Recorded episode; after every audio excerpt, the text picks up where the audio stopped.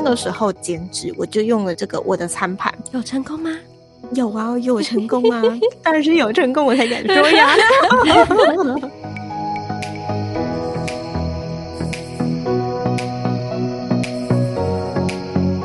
Hello，欢迎回来《大学问》大学生的大哉问，我是主持人查理，我是 Colin。那大家知道，身为大学生，每一天的难题是什么呢？就是饮食啊，每个早餐啊、午餐、晚餐哦，真的很困难，就是要吃什么总是无法决定。然后可能有些人在意健康嘛，那吃什么才会健康？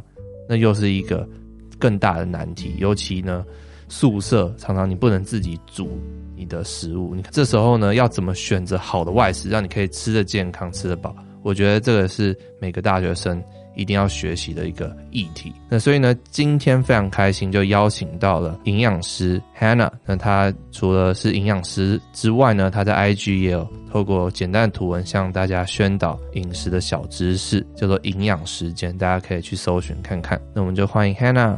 Hello，大家好，我是 Hannah。那我刚好是一个营养师，所以我就创立了营养时间，用各种的方法传递营养的讯息。好，那因为我自己本身也还是一个大学生嘛，然后我对于一些饮食知识，我真的是很薄弱。我这个真的超薄弱的。有时候便利商店，然后翻到后面看到一个营养标示，可是其实我根本都看不懂。然后我之前好像有听说，一天没办法摄取太多的大卡，好像有个限制。然后或者什么五谷杂粮类，或者是什么蛋肉鱼肉类之类，我不知道那是专有名词。我们要怎么去看那个营养标示，才知道怎么吃是对自己比较好的？我们会常常听到说不能摄取多少大卡，其实这个回到说我们每个人的能量需求，嗯、所以其实每个人可以摄取的能量是不一样的。那这个是。另外一个课题，那我今天先来简单的介绍一下营养标示到底应该要怎么看。我们可能今天去包装食品上面往后翻，都会看到一个包装食品，它上面基本上会有的东西就是会有热量跟三档营养营养素的含量跟糖。嗯还有钠，这是最基本的。那三大营养素，这个是会提供热量的三大营养素，像是碳水化合物啊、蛋白质啊跟脂肪，这是主要一定会出现在我们的营养标识上面的。那我在这边要提醒的是，嗯、在营养标识上面会有一个分量，就是这个东西含几份，就可能它下面写一百五十大卡，但是它写说含两份。那这一杯饮料你可能要乘以二，懂？所以这个是小小地方要注意的。第二个要注意的地方就是，我们台湾上面营养标示的糖是本身食物的糖，再加上额外添加的糖。所以，嗯、呃，简单来说就是，我们害怕担心的其实是额外的添加糖，像是美国的营养标示，它会。额外再写一个 A D sugar，可是台湾的没有，这个跟检测的方式也非常有相关。这个时候我会建议就是去搭配食物的成分。怎么会这样说呢？因为像我说的，本身食物的糖嘛，我们去看牛奶，牛奶它没有加糖，可是你可以发现说，其实牛奶它上面的糖是是有的，那是因为它里面含有乳糖，但其实它没有加糖啊。所以它其实糖类不只是要看，呃，它另外加的，还有食物本身，它其实也会含带有含糖的东西。嗯，应该是这样子说，就是我们比较担心的是额外的添加糖。可是有的时候我们会去看，往后看这个营养标示，我们会看到米字旁的糖，我们就可能就误以为说，哦，这个是不是就是额外添加的？但其实它是。本身的糖加上额外添加的，那像今天我举个例子来讲，牛奶跟调味乳，牛奶它其实里面本身没有额外的添加糖，但是因为它牛奶里面含有乳糖的关系，所以我们就会看到牛奶里面有糖。哦，那这样如果食物本身带有糖类的话，这个糖是。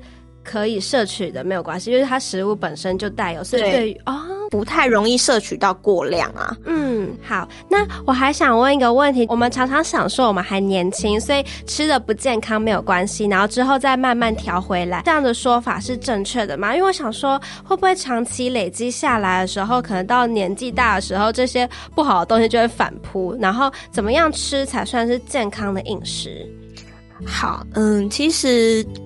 讲到健康这件事情，我觉得它的面向真的很多，它的要素也很多，就是它可能分生理上啊，或者心理上，可能包含了你睡眠充不充足啊，你有没有在规律的运动啊，还有饮食。那今天我的我的专长是饮食嘛，那我就来分享饮食的部分。嗯、不知道你们有没有听过均衡饮食这个概念？在国小的时候，就是那个那种健康教育课程，然后就给你们看扇形。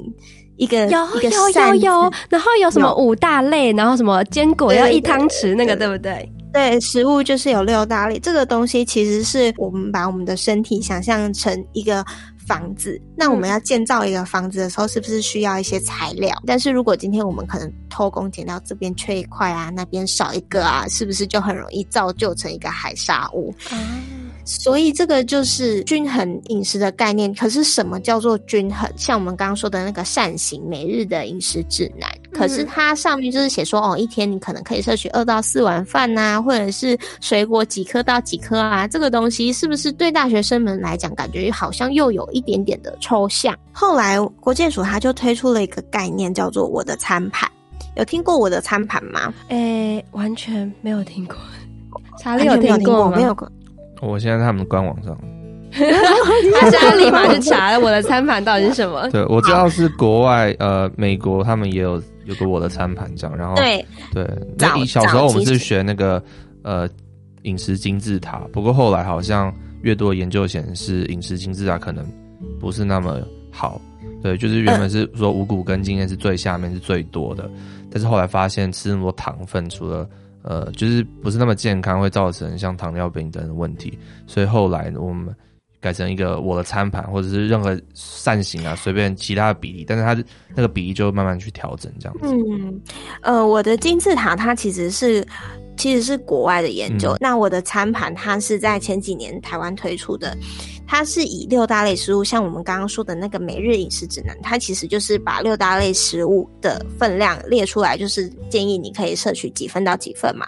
那它就是把它的相对比例图像化、视觉化，加上一个口诀，希望我们可以有一个核心的概念之后，来达到一个均衡饮食，又可以摄取到适当的分量。所以最好的就是我们可以记那个口诀，我来念一下那个口诀，好就是它有六六口诀。第一个就是早晚一杯奶，建议你一。天可以摄摄取到两杯奶，那它一杯有多大呢？就是两百四十 ml。第二个就是每餐水果拳头大，任何水果都可以吗？它这个其实只是概率概率，所以就像我说的，它是 相对，它是一个相对比例，就像是苹果啊、橘子啊，先去有这个概念之后。有开始慢慢的去接近这个雏形之后，再来去计较说，哦，那它可能这个水果相距于这个拳头大的分量到底是多少？我觉得也不迟啦。嗯、那再来的话，就是水果拳头大之后，你的菜一定要比你的水果多多一点，然后你的菜呢，又可以跟你的饭。一样多，饭跟蔬菜一样多。饭、哦、跟蔬菜一样多，这个观念我好像之前有听过，嗯、就是饭不要摄取太。你的菜吃多少，你的饭就吃多少。你的菜可以比你的饭多，这个就是它的核心概念。嗯、那再的话就是豆鱼蛋肉一掌心，就是拿出你的手，那这个掌心就是建议你一餐的分量，掌心而已，掌心而已。对，通常来说，拳头会比较大，还是掌心会比较大？因为我 我自己看，我不管怎样都觉得，因为你因为因为肉没有手指的部分，掌心。对啊对啊，可是你拳头握起来也没有手指啊。那拳头是立体的，因为因为肉是一片一片的哦，我懂了。对，肉是一片一片的，对对对，因为你可能还会看到厚度嘛。那再来的话就是坚果种子一茶匙，这个是我的餐盘的它的口诀。嗯，有，我现在在它的官网有看到这个。对对对对，那那最简单的核心就是把这六句话先记下来，这个就是一个均衡饮食的概念啊。哦，有道理哦。哎，嗯，我们现在看到了，所以是每天早晚一杯奶。每餐水果拳头大，菜比水果多一点，饭跟蔬菜一样多，豆鱼蛋肉一掌心，坚果种子一茶匙。突然好像在念什么相声，就是可以尽量往这一个方向前进。其实像我自己在我自己很常遇到，就是说，哦，可能我可能要叫别人减肥啊，然后别人就会说，哦，你你怎么会知道减肥有多痛苦呢？然后我心里那时候我心里就会觉得说，好，那我就我就做给你看啊，我们就一起做啊。嗯，所以我我执行过蛮多的实行计划，其中一个就是减脂的。那我那个时候减脂，我就用了这个我的餐盘，有成功吗？有啊，有成功啊，当然是有成功，我才敢说呀。对，所以呃，这个概念其实我觉得非常的实用。有些人可能会说，哦，是不是减重就要去精算热量什么的？嗯，呃，或许它是一个方法，可是我觉得除了热量计算之外，食物的种类跟食物的比例也很重要。那我的餐盘的概念，它就带了这两种嘛。第一个就是你食物的种类的摄取啦，还有第二个就是你食物比例的分配啦，它就帮你算好了。所以或许可以从。我的餐盘去开始尝试均衡饮食的一个概念，因为均衡饮食大家听起来好像很笼统，但其实它没有这么的复杂。嗯、那在这里，其实我也是想要提醒听众朋友说，我刚刚说的这个都是一个大的概念。如果说跟你自己现在的饮食模式感觉好像距离蛮远的，其实也没有关系，因为嗯，饮食习惯是慢慢的养成的。所以我建议的是，可以开始慢慢的去思考说，哦，如何去贴近那个方向。我们有一天都会都会渐渐的老去嘛，就像刚刚 Clean 问的，就是会不会等到年纪大才去反扑？就是我觉得有的时候是我们在年轻的时候可以建立一些观念，那这样子我们就可以减少一些危险的因子，这也是一个有备无患的那种感觉啊。就或许现在没有什么立即性或是直接性的疾病的危险，但是可能到了一定的时间，或它累积到一定的量，可能会有间接因素，就是这个导致了这个原因。对，可以这样子想。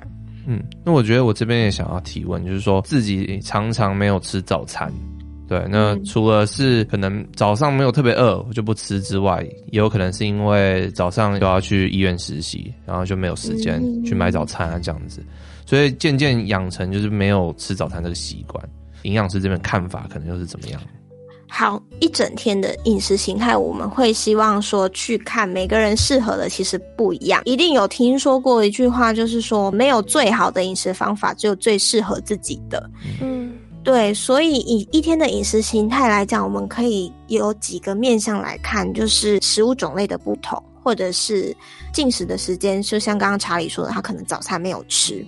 然后第三个是比例的不同，那这些东西就组成了你一整天的饮食形态。至于早餐该不该吃，其实说法是有正面也有负面。有的人持着正面的看法，觉得应该要吃早餐的话，是因为他有研究显示出来说，有有吃早餐的人，他比较容易达到营养的建议摄取量。这个想法，这个概念很简单，就是如果你今天吃三餐了，你的食物的摄取多元性其实是比较充足的。嗯嗯，对，但是这样子并不代表说你吃早餐，你就可以真的摄取到比较多的营养，这还是要回归到说你吃的早餐品质到底怎么样。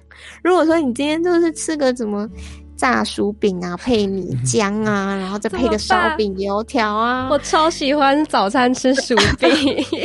对，就是它可能比较高油盐糖，嗯，那这样子的早餐的品质真的是好的吗？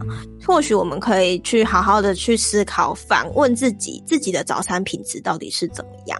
哦，嗯，但如果照这样讲的话，我我吃早餐是为了达到营养摄取量，可是如果我不吃早餐，可是我晚餐之后我又再吃一个宵夜，但是也是偏有一点健康的宵夜，那这样也是可以达到那个目标啊。嗯，因为宵夜很难健康啊，这个是、oh. 这个是最大的问题。我觉得宵夜最大的问题是你的选择太少了。嗯，听完前面你讲，我感觉有个重点就是说，不是你什么时候吃，就也许你什么时候吃会有一些影响，但最重要的应该是你吃的什么。如果你吃的东西好，就算你可能没有吃早餐，就算你可能间歇性断食在特定时候吃，但是因为你吃的东西是好的，所以整体而言是健康的。对，可以这样子想。嗯，这一段期间之内，你到底吃了多少比较 NG 的食物？然后你有多少比例你是吃到你身体所需要营养的食物？因为我在这里想要有一个概念，就是其实食物它没有好坏啊，再好的东西，其实你也不能超量。那可能我们市面上觉得很糟糕的东西，它可能也有它的效用。举个例子来讲好了，我们其实非常担心摄取过量的糖，但是其实糖呢，它自己本身也有很多的功效，像是食物的保存啊。或者是呃颜色啊，或者是口感啊、风味啊等等的这些东西，都是我们不可去忽视它本身的效用。今天食物可能会带给我们身体一些不好的影响，是因为我们没有给它没有摄取一个适当的分量。对。那我还想问，就是因为对于大学生来说，选择外食的条件也非常简单，就像查理刚刚所说的，可能是一些主题式的餐厅，或者是一些便宜吃得饱。然后就我们学校就是出去的那条街上面，大概就有三家的 Seven。就超，嗯、就头有一家，中间一家，然后尾巴有一家，然后中间还有全家两家，就是真的是非常非常的便利。所以我们很常到了大概午餐的时候，或者是晚餐的时间，就是便利商店都排满超多人。然后我们去去便利商店的时候，就会翻过来营养标示。虽然刚刚说我都看不懂，但是我有注意到它的钠含量特别高，就发现便利商店很多选择食物上都会有很高含量钠。我想问，这会导致什么样的情况啊，嗯，其实钠的话，每个食物就像我刚刚说的，就是其实我们都会有一个建议的摄取量。嗯，那我们国人的建议其实是建议钠的话，希望我们可以有在控制在两千四百毫克以下。如果是换算单纯盐分的话，大概是六克的盐。但其实有许多的酱料，它都是有隐藏的钠。简单来讲，酱油它会不会有钠？或者是说酱油膏会有吗？还是呃有一些东西它只要吃起来有一点点咸咸的，它其实本身就会有钠，并不是说今天我加了盐巴就是不好，然后加了酱油就是就是 OK 了。嗯，我们建议量一天是两千四百毫克嘛。嗯，那你这样子想，我们就可以把它切割成三餐。那如果二十四除以三的话，是不是八？就是我们就会建议说一，一一餐你可以以八百毫克为基准去选择，你可以看它是不是可以尽量低于八百。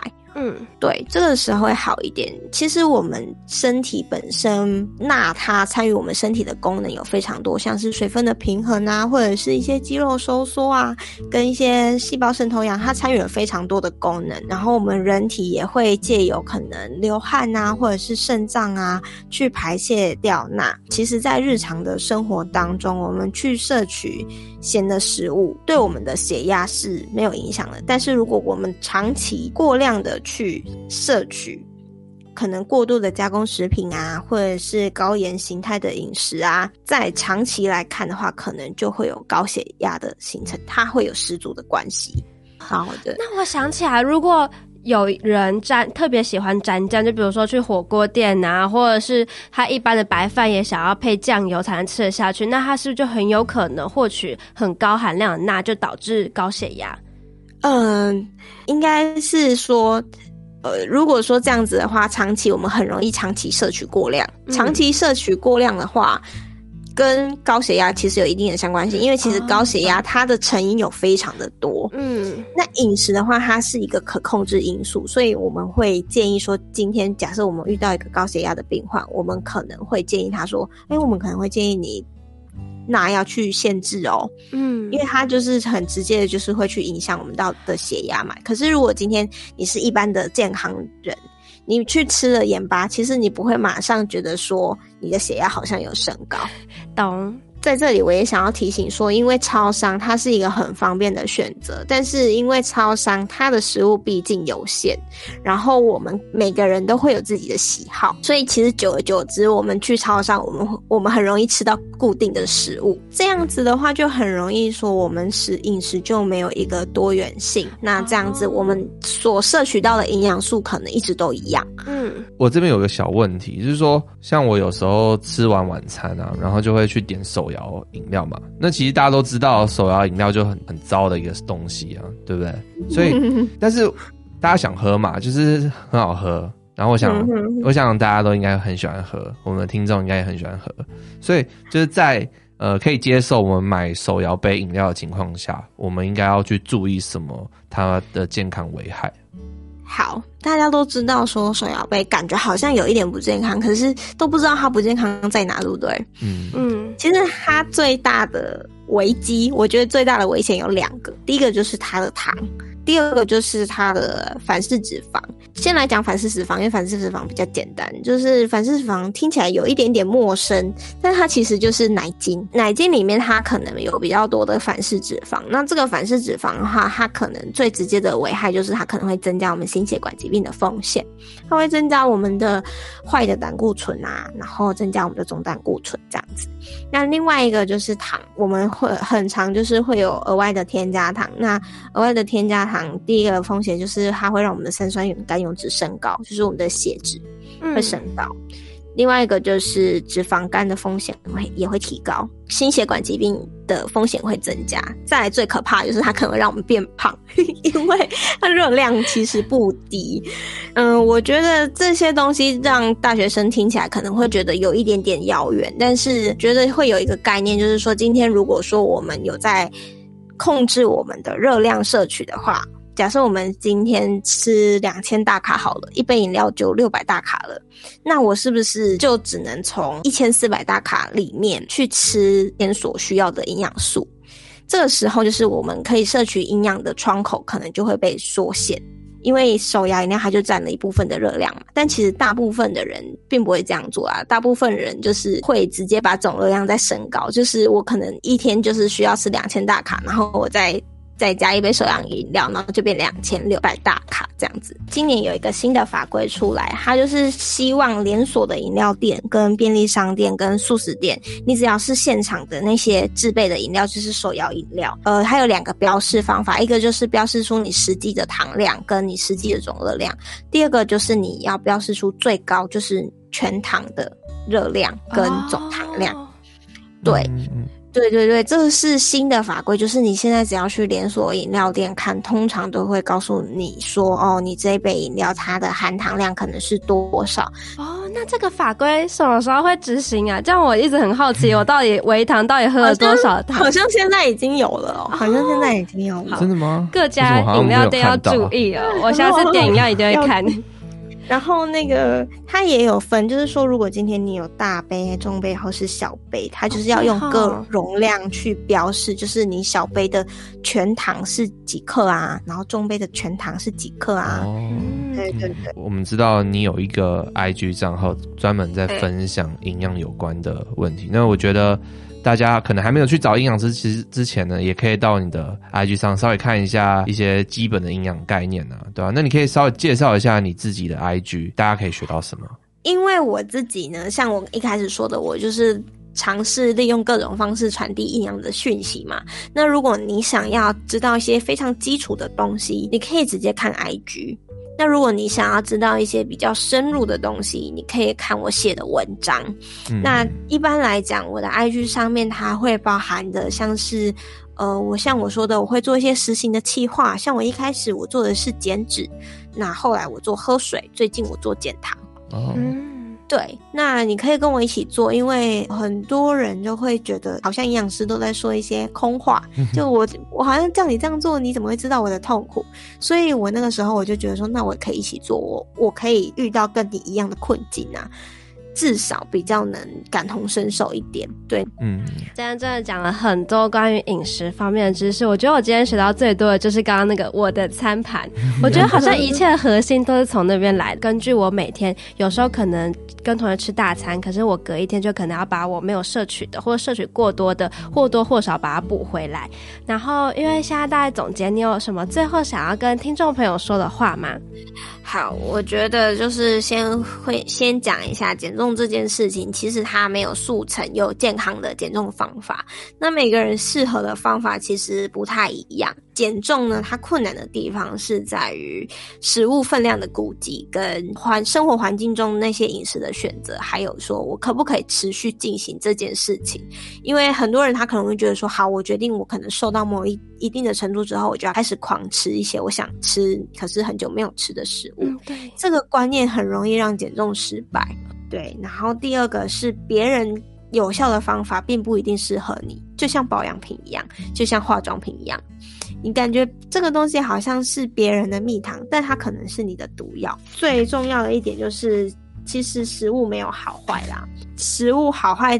这个东西其实是别人赋予它的意义。关于食物的选择，饮食上面它并不是只有营养。虽然我在今天这个节目上讲了非常多跟营养相关的东西，嗯、但是饮食的选择它可能也包括了交际啊，它可能包括了聚会啊，它可能包括了一些文化。所以饮食的选择只是在我们当下选择一个相对比较好的决定。